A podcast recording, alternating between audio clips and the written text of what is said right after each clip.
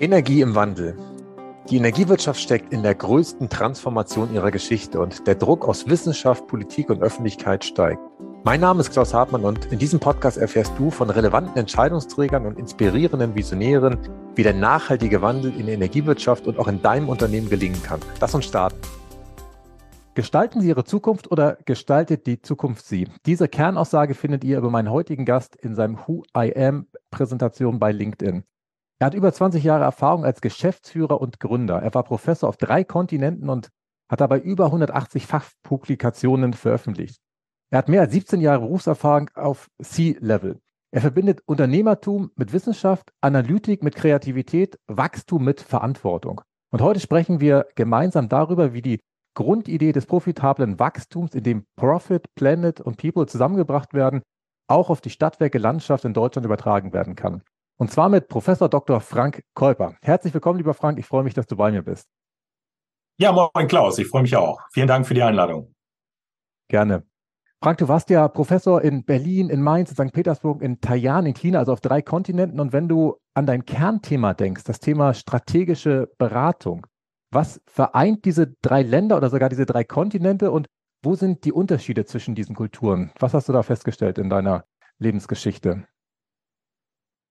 Ja, äh, sehr gute Frage. Im Hinblick auf die, im Hinblick auf die Kulturen unterscheiden sich die, äh, die Nationen natürlich schon extrem. Ja, also wenn ich, wenn ich an meine Zeit denke, äh, als ich an der Johannes Gutenberg Universität in Mainz äh, den Lehrstuhl für Risikomanagement und Controlling hatte, auf der einen Seite, und an der Universität in äh, Taiwan in China einen Lehrstuhl für Produktion und in St. Petersburg für Strategie, dann sind das natürlich tatsächlich vollkommen unterschiedliche Kulturen.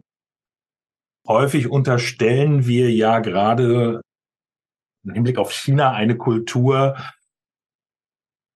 des konsequenten oder kompromisslosen Akzeptierens dessen, was eigentlich, ich nenne es mal so, die Hierarchie und in diesem Fall vielleicht äh, der Professor vorgibt. Und Gott sei Dank habe ich das anders erlebt. Ähm, meine, meine Zeit in China möchte ich nicht missen. Also wir haben sehr viel Spaß mit den Studenten gehabt oder vielleicht auch die Studenten mit mir. Also das war bis hin, dass wir bei, bei mir in meiner Bude, ich habe auf dem Campus gewohnt, halt eben Studentenpartys bei mir äh, in der Wohnung gehabt haben, bis hin dazu, dass ich eine deutsche Ecke äh, integriert habe in, in Taiwan, wo wir halt eben über alle möglichen Fragen äh, außerhalb äh, des Faches BWL gesprochen haben, bis hin zu solchen Fragen, äh, ob in Deutschland tatsächlich äh, Männer und Männer und Frauen in Frauen und Frauen zusammenleben dürfen, was natürlich in China zur damaligen Zeit, heute auch noch, etwas ist, was außerhalb von Hongkong, Beijing und Shanghai ein absolutes Novum ist. In Hinblick auf die Strategie kann man eigentlich sagen, von der Theorie her, logischerweise gibt es da keinen großartigen Unterschied. Aber ich habe ja auch in China beraten, äh, gute, gute dreieinhalb Jahre äh, Strategieberatung auch gemacht. Und ähm, natürlich, natürlich ist dort Strategieberatung damals, als ich dort war, da gab es äh, in Beijing noch nicht äh, auf allen Gates englischsprachige Ansagen. Und da war die Strategieberatung natürlich in China damals ein absolutes Novum. Also eigentlich war der Begriff Strategie in der Unternehmensberatung in großen, aber auch in mittelständischen Unternehmen in China eigentlich gar nicht vorhanden. Und man musste dort erstmal eine gewisse eine gewisse Basis schaffen. Heute sieht das natürlich ganz anders aus, denn die topgeführten chinesischen Unternehmen sind von der Methodik her ähm, und von der Ausrichtung genauso strategisch aufgestellt und so gut strategisch aufgestellt wie westliche ähm, Unternehmen. Und das gilt auch in einer anderen Form für, für russische Unternehmen, die ich auch in Teilen beraten habe.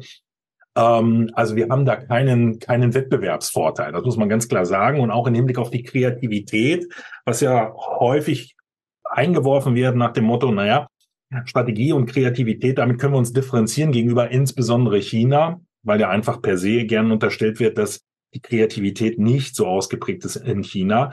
Dem kann ich auch nicht zustimmen, denn allein schon die große Zahl an Menschen führt dazu, dass natürlich genug Kreativitätspotenzial einfach da ist. Selbst wenn wir mal böswillig unterstellen würden, dass aufgrund der Sozialisation und der Ausbildung vielleicht mehr auf ähm, Methodik, mathematische Kenntnisse Wert gelegt wird als auf Kreativitätsentfaltung. Gleichwohl ist aufgrund des Hebels der Menschen das Potenzial im Bereich Strategie und Kreativität enorm. Mhm. Sehr schön. Das heißt, da dürfen wir uns nicht auf unseren Lorbeeren ausruhen oder irgendwas anderes glauben, was, was uns dann nach vorne bringt. Auf keinen Fall. Und du hast ja schon den Link geschlagen, eingangs zum Thema äh, Profit People Planet.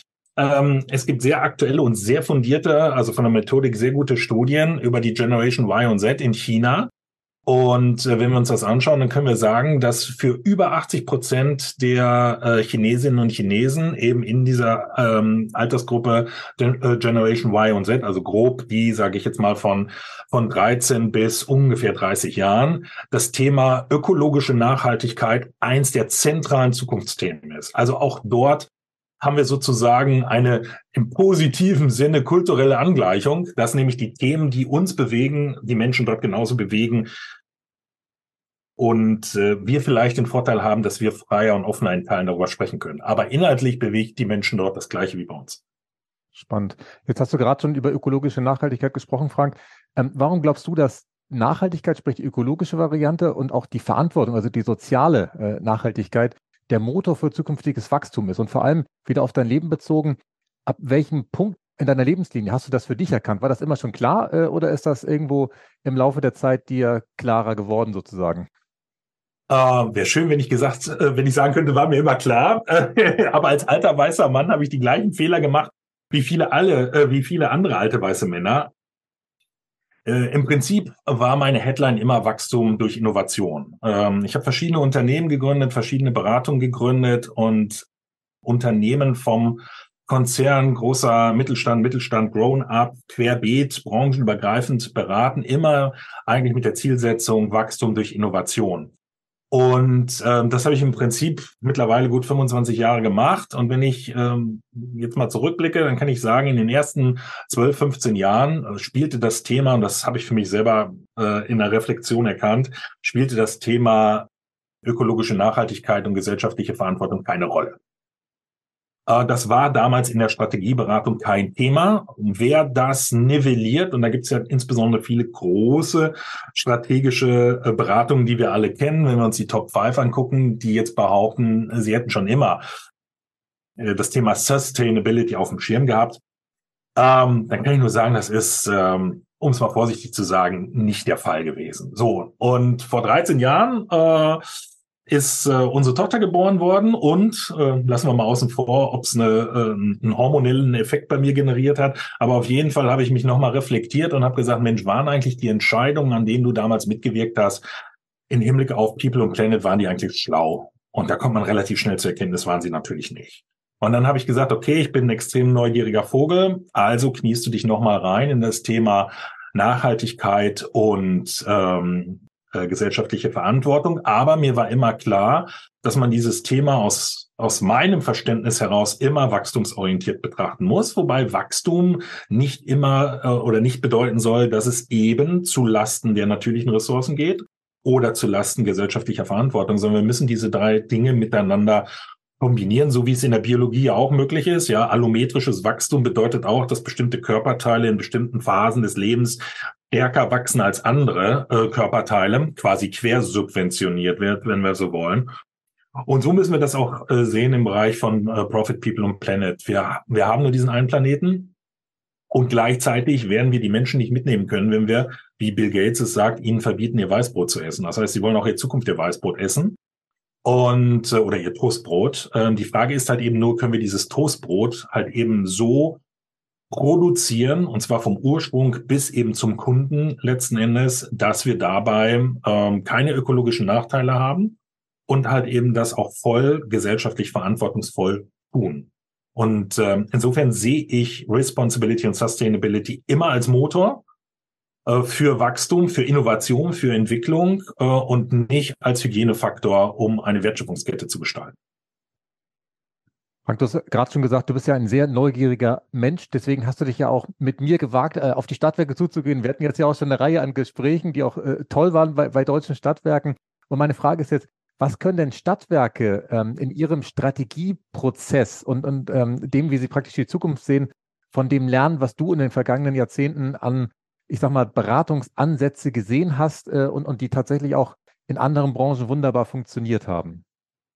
Ähm, also natürlich unterscheiden Stadt, Stadtwerke, weil sie ja einfach schon mal ähm, kommunale Organisationen sind, äh, unterscheiden sie sich natürlich schon schon dadurch allein von rein privatwirtschaftlich geführten Unternehmen Familienunternehmen beispielsweise, die vielleicht jetzt schon in der dritten Generation sind oder in der vierten Generation oder die Übergabe an die vierte Generation stattfindet und auch einen ganz anderen Wettbewerbsintensität in den letzten, äh, sagen wir einfach mal 70, 60, 70 Jahren halt eben hatten.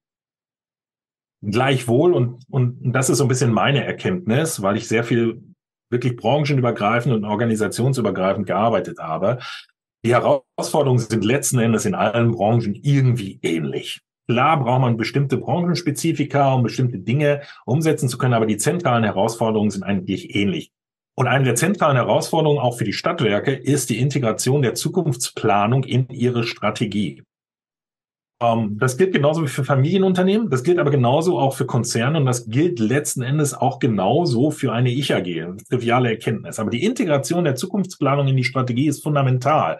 Denn wenn ich als Unternehmen, Klammer auf, als Stadtwerk nicht wirklich genau weiß, ähm, wer ich sein will, wer ich vielleicht auch sein muss in zehn Jahren, ähm, dann kann ich keine Strategie entwickeln.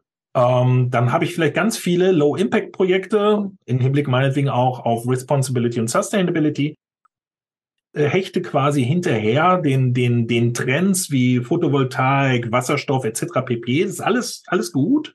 Aber die Frage, die sich doch eigentlich immer im Kern stellt, ist für jede Organisation, was will ich sein und wer will ich sein in der Zukunft? Und wenn das definiert ist, dann kann ich daraus eine Strategie ableiten, um in diese Zukunft zu gelangen.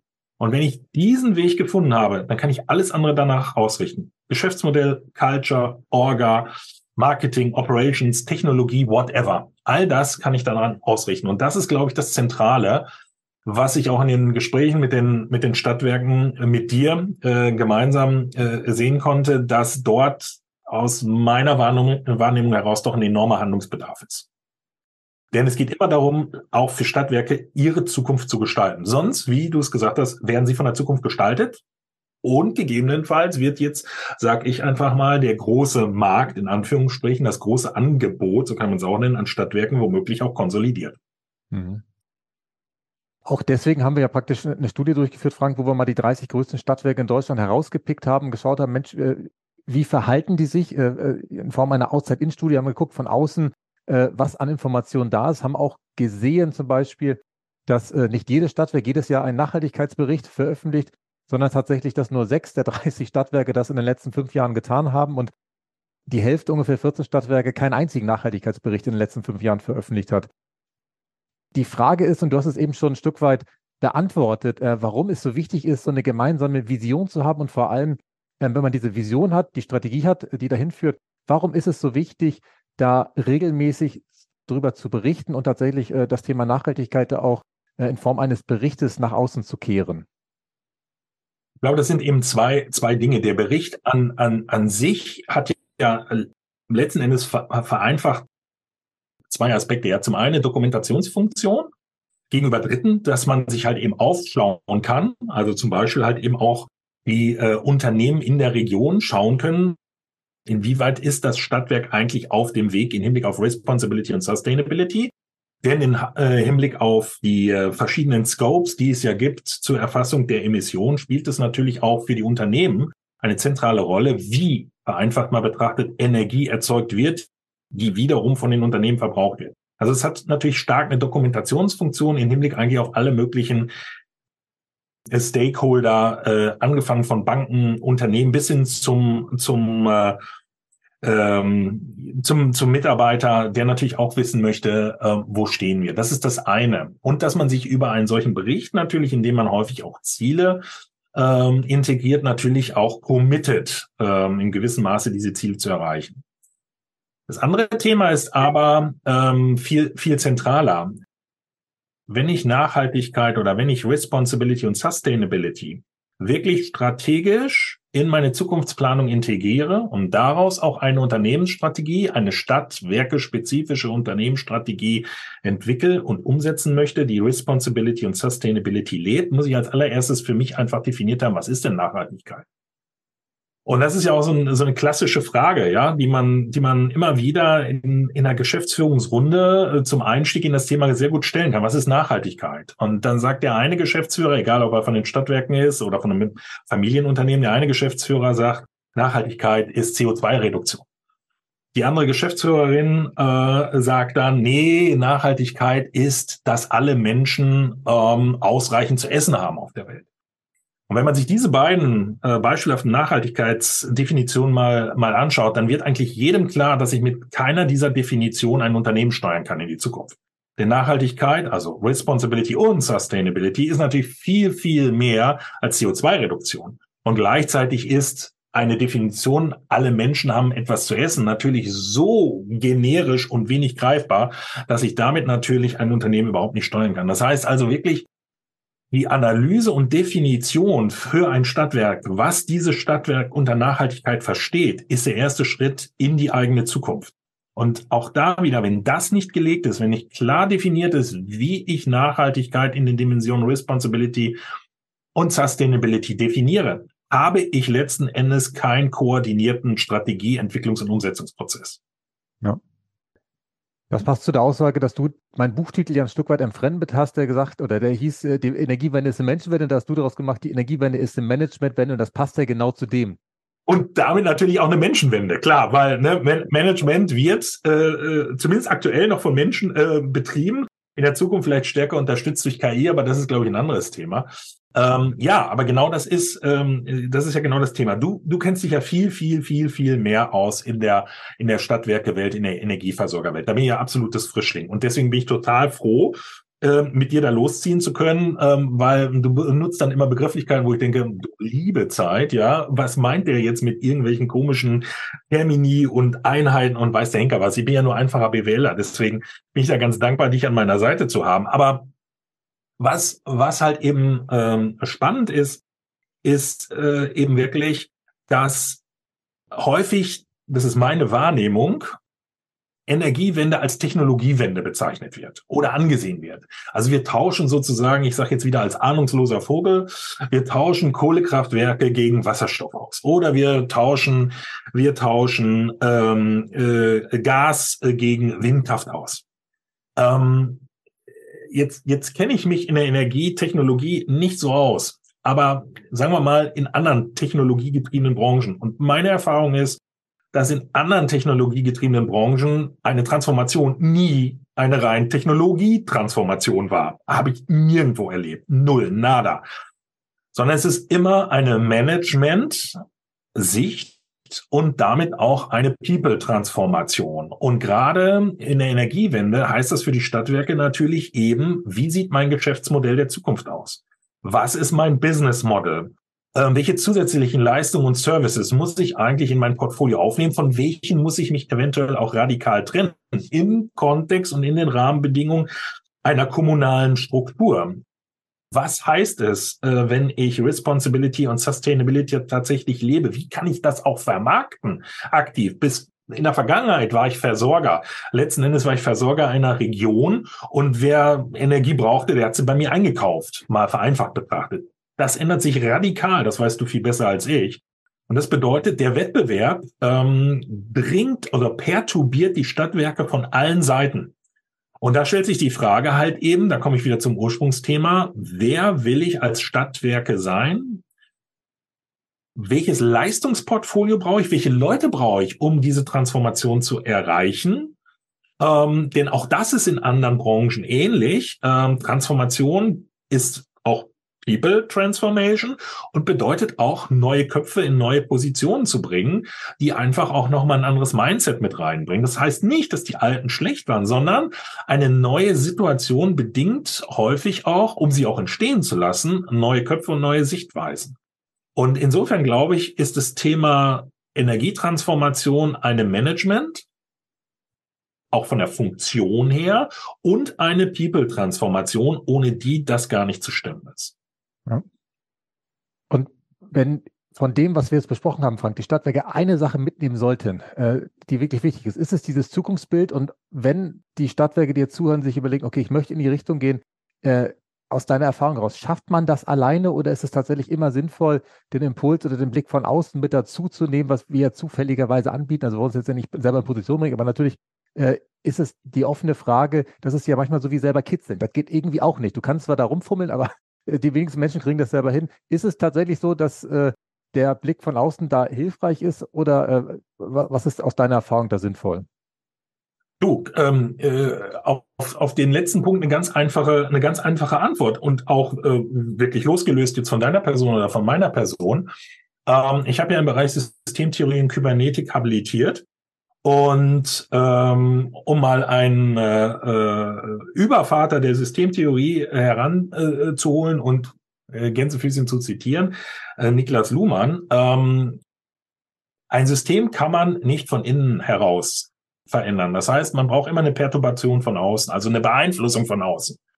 Und ähm, das habe ich ja gerade schon gesagt, so ein bisschen Looking over the Tellerrand. Und dieses Looking over the Tellerrand, das, das bekomme ich natürlich nur rein, wenn ich Menschen in ein Thema hineinziehe und bereit bin, diese Menschen in mein Thema hineinzulassen, die einen Blick von außen reinbringen ähm, und, und Impulse setzen, auf die ich selbst vielleicht als bestehender Geschäftsführer eines, eines Systems, Stadtwerke, gar nicht gekommen wäre. Das ist überhaupt kein Vorwurf, sondern es geht mir ja genauso. Also ich brauche ja genauso Perturbation, zum Beispiel durch dich. Ja, ich habe vorher von Stadtwerken also null Ahnung gehabt. Jetzt habe ich einen Millimeter Ahnung. Aber immerhin, so hätte ich aber nicht bekommen, wenn ich nicht durch dich perturbiert worden wäre. Und genauso, glaube ich, ist es halt eben auch für die Stadtwerke zentral, ähm, sich mit, mit Menschen auseinanderzusetzen, die ein Know-how mitbringen, was sie vielleicht so nicht abdecken und vor allen Dingen halt eben auch Erfahrungen aus unterschiedlichen Branchen mitbringen.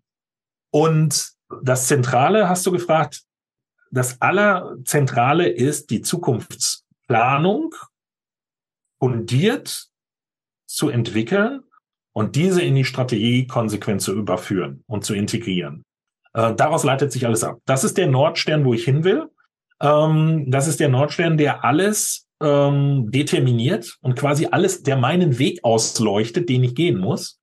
Ähm, und insofern ähm, ist, ist, ist zentraler, die Business-Zukunft eines Stadtwerkes zu entwickeln und daraus die Strategie abzuleiten, als die 15. Aufsichtsratssitzung im Jahr zu machen, die ein vielleicht für das nächste halbe Jahr paar operative Entscheidungen ermöglicht, die aber keinen langfristigen Weg aufzeigt, wo ich mit meiner ganzen Truppe hin will.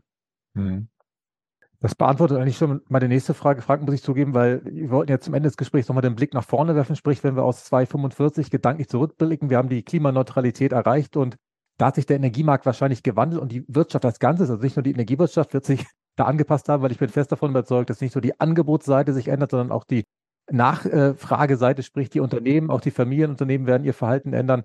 Nein, ich wollte dich fragen, was diejenigen Unternehmen unternommen haben, die 45 noch da sind. Aber du hast es eben schon klar gesagt, die haben ihren Nordstern, die haben Unternehmen daran ausgerichtet. Deswegen die Frage, inwiefern glaubst du, dass das Thema Innovation und auch Innovationskraft in den Unternehmen dabei eine Rolle spielt?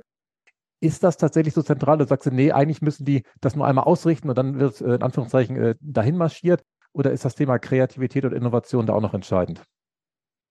Ähm, also das ist, das ist natürlich fundamental, äh, denn ähm, du hast es gesagt, 2045 Klimaneutralität, lassen wir es mal so so stehen, bedeutet zum einen, wenn ich mich nicht heute auf die Strümpfe mache, und zwar egal, ob es eine Bäckerei ist, ein mittelständisches Familienunternehmen, ein großes Familienunternehmen oder ein Konzern oder ein Stadtwerk, das ist völlig wurscht, wie man so schön sagen kann. Wenn ich mich nicht heute diesbezüglich auf die Socken mache, werde ich einfach von dieser Welle an gesetzlichen Regelungen im Bereich Responsibility und Sustainability überrollt. Punkt. Wenn ich mich also nicht auf die Socken mache, ist es eine Killerwelle. Wenn ich mich frühzeitig auf die Socken mache, dann kann ich auf dieser Welle surfen und meine Zukunft halt gestalten. Gilt sowohl für Familienunternehmen ähm, als auch für die Stadtwerke. Und dabei ist natürlich logischerweise das Thema Innovation ein zentraler, ein zentraler Erfolgsfaktor, weil ähm, das Thema benutze jetzt mal bewusst äh, vereinfachend den Begriff Nachhaltigkeitstransformation, hat eine ganz andere Dimension als das Thema digitale Transformation. Ich bin fest davon überzeugt, dass wir in 10 bis 15 Jahren spätestens in den High-End Business Schools dieser Welt kein Case mehr haben werden über digitale Transformation. Warum? Weil es eigentlich nicht tiefgreifend war. Ich übertreibe ein bisschen, aber wenn ich mir das anschaue, was wir in der Nachhaltigkeitstransformation, was da auf uns zurollt. Es werden nicht nur Prozesse verändert, es werden Produktionsprozesse, Maschinen, Technologien, Materialien, all das wird sich verändern. Und das ist extrem tiefgreifend. Dafür brauchen wir aber auch ein neues Innovationsdenken. Ja, wir Menschen neigen dazu, linear zu innovieren. Und das bedeutet beispielsweise, dass wir versuchen, oder das kennen wir alle, die Entwicklung vom Gänsefüßchen iPhone 1 zum iPhone 14. Ähm, was ist da die Innovation? Ja, das iPhone 14 ist schneller, hat eine bessere Usability, mehr Speicher, mehr Funktionalität. Ja, ja, ja. Aber es ist eigentlich eine lineare Fortschreibung eines Innovationsprozesses. Problem dabei ist, wenn wir linear innovieren, schreiben wir damit auch linear die, Koller äh, die Kollateralschäden im Bereich People und Planet fort. Und das bedeutet, wir brauchen komplett ein neues Innovationsdenken vor dem Hintergrund von Responsibility und Sustainability. Und ähm, das jetzt zu erläutern, ist im, äh, in der Kürze der Zeit vielleicht ein bisschen komplex. Mag man sich einfach mal den Film Tenet anschauen. Ähm, der zeigt es nämlich sehr gut. Also wenn wir weggehen vom linearen Innovieren, dann bedeutet das, dass wir zum einen einen Blick in die Vergangenheit werfen müssen und schauen müssen, welche Entscheidungen haben wir in der Vergangenheit getroffen und welchen Impact hatten diese Entscheidungen auf die Gegenwart, auf das Heute, auf das Jetzt. Und dann müssen wir gleichzeitig in die Zukunft schauen, und zwar Greenfield-Ansatz komplett neu. Was passiert eigentlich, wenn wir linear in die Zukunft weiterentwickeln würden? Welche Kollateralschäden würden wir dann in die Zukunft fortschreiten? Und wenn wir dann die Erkenntnisse aus dem Blick in der Zukunft mit den Erkenntnissen, mit dem Rückblick in die Vergangenheit matchen, dann können wir ganz anders innovieren.